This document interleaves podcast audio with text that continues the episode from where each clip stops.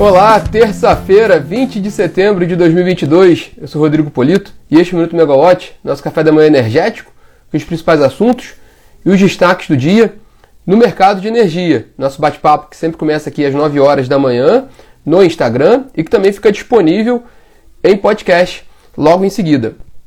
Bom, aqui no Rio de Janeiro está 20 graus, o tempo nublado, mas a previsão é de que o tempo melhore ao longo do dia com mais momento ensolarado, né? Uma maioria de tempo ensolarada, com a mínima de 19 graus e a máxima de 27 graus.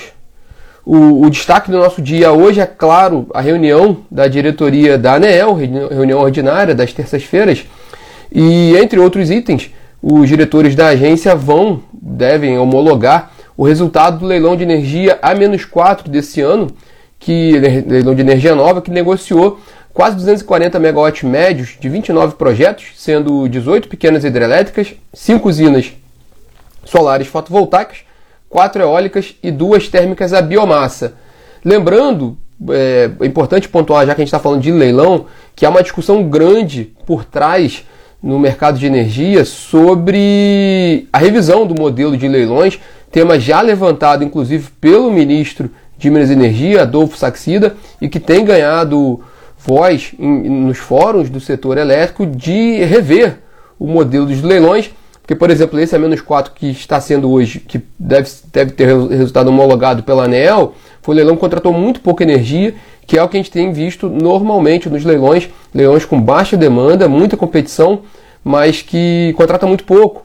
E a expansão tem ocorrido mais pelo mercado livre e esses leilões acabam não cumprindo exatamente aquele papel que era previsto inicialmente de garantir a expansão do sistema. Então há uma discussão grande crescendo com relação à revisão do, dos modelos, inclusive dos leilões. Inclusive a gente falou sobre isso no minuto, em algum dos minutos na semana passada.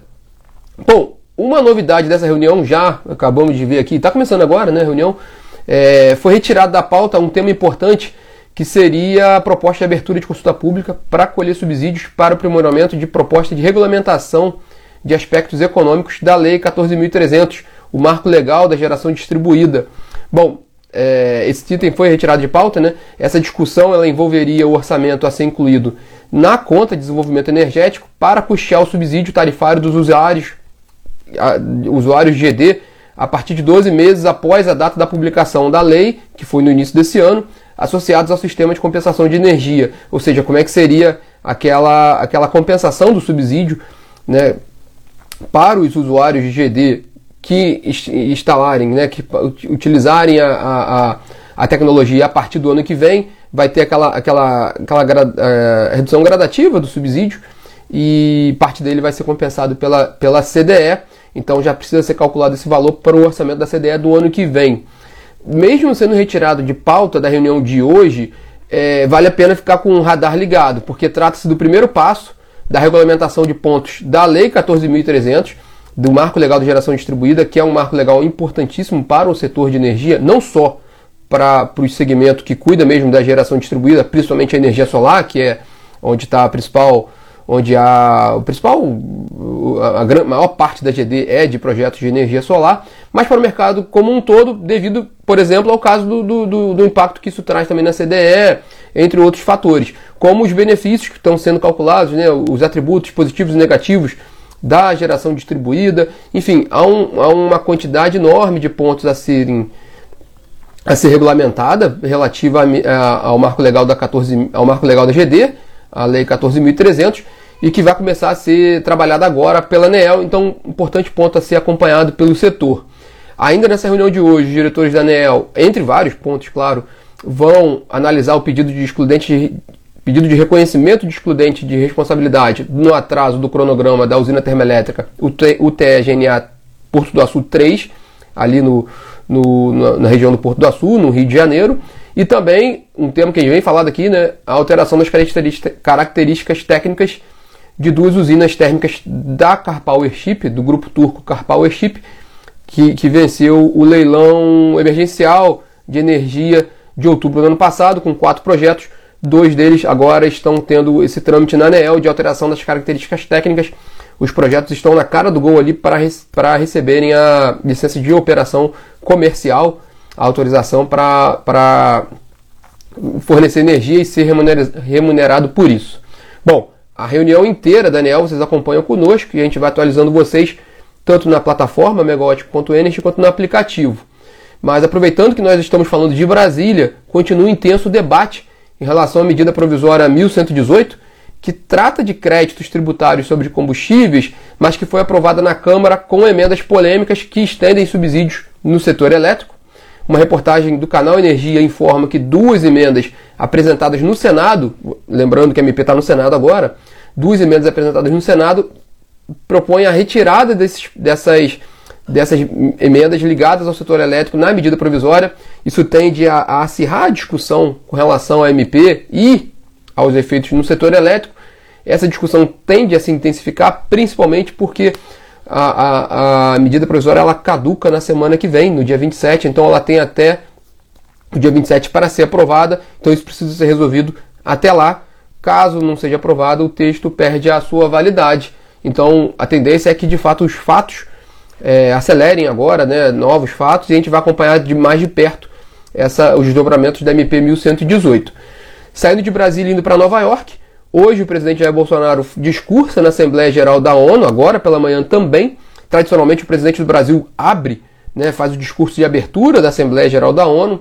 E lembrando que no ano passado o presidente Bolsonaro destacou ali no seu discurso questões ligadas ao clima. Ele anunciou aquela meta, antecipação da meta de neutralidade climática do país e trouxe dados de redução do desmatamento. Isso no discurso do ano passado.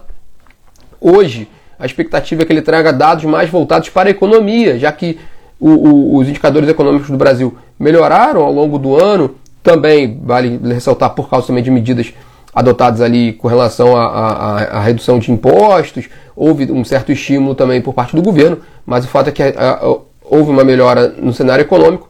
A, a expectativa é que o Bolsonaro está levando isso na sua bagagem para discursar na ONU.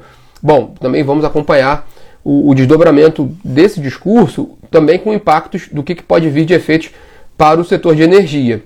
Bom, voltando para o Brasil, o ministro da Economia Paulo Guedes ele participa hoje de reunião ordinária do Conselho do Programa de Parcerias de Investimentos, PPI, que tem relação direta com, com leilões, concessões e privatizações. Então é importante também essa reunião hoje e ver o que pode sair dela para o setor elétrico e o setor de óleo e gás, para o mercado de energia como um todo. E na agenda de hoje tem o primeiro Congresso Brasileiro de CCS, que é Tecnologia de Armazenamento de Carbono. Vai ser ao longo do dia um congresso virtual. E na Megawatt nós temos dois eventos. O primeiro, agora, às 11 horas da manhã, uma aula inaugural do curso sobre tributação de energia, também disponível no YouTube da Megawatt para quem quiser assistir. E às 5 horas da tarde tem o Ligados no Regulatório sobre revisão das garantias físicas.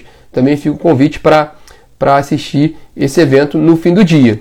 E para quem ficou conosco até agora, no nosso bate-papo matinal, uma última notícia: né? o IBAMA concedeu licença de instalação para a usina nuclear de Angra 3. Saiu hoje pela manhã no Diário Oficial da União informação sobre essa autorização. Essa licença de instalação que permite né, a, a construção da usina tem validade de seis anos. Lembrando aqui como é que está a usina de Angra 3, ela tem cerca de 65% de conclusão das obras, mas ainda demanda um, um, volume de investimentos elevados, da ordem de 15 bilhões de reais. A, a, a eletronuclear tem conduzido aquele plano de aceleração da linha crítica da usina, o que, ou seja, o que pode ser feito para dar prosseguimento ali para a construção da usina de Angra 3, principalmente na área de engenharia civil, enquanto ainda está buscando a, a, solução ali para a parceria internacional, para a parte mais complexa da usina nuclear de Angra 3. Isso ainda tem que ser é, definido, como é que vai ser essa parceria, se vai ser uma, uma licitação. Hoje fala-se muito de uma licitação para a contratação de um, de um EPCista, de uma empresa que ficaria responsável para a conclusão desse projeto. É, essa licença de instalação é uma questão necessária, esse trâmite, mas não garante de fato a construção da usina, porque ainda precisa ser discutida essa parte comercial de contratação do, do EPCista para a usina nuclear de Angra 3, uma usina de 1,4 gigawatts de capacidade instalada no Rio de Janeiro, próximo do centro de consumo, que tem esse aspecto positivo. É, por outro lado, ela tem que ainda que enfrentar essa questão, principalmente de custo, como é que vai ser feita essa contratação e como é que vai ser o repasse dessa, desse custo de Angra 3 para o, o setor de energia. E lembrando que a última previsão, da, no caso da Eletrobras, era de que a Eletrobras ainda tem uma participação minoritária ali na, na, na, no projeto, né? Ele tem, ela tem uma participação minoritária em, em, na eletronuclear, que passou a ser controlada pela NBBPAR. O fato é que a previsão é que essa hoje a previsão a, a previsão atual é que o crono, pelo cronograma de H3 é que ela entra em operação em 2028. É, até coincide ali com a, com a data da, da, da, licença de instalação de seis anos. Enfim, é, é para se acompanhar também como é que vai ficar o desenrolar de Angra 3 e a gente também traz as informações sempre que houver novidade com relação a Angra 3 para vocês.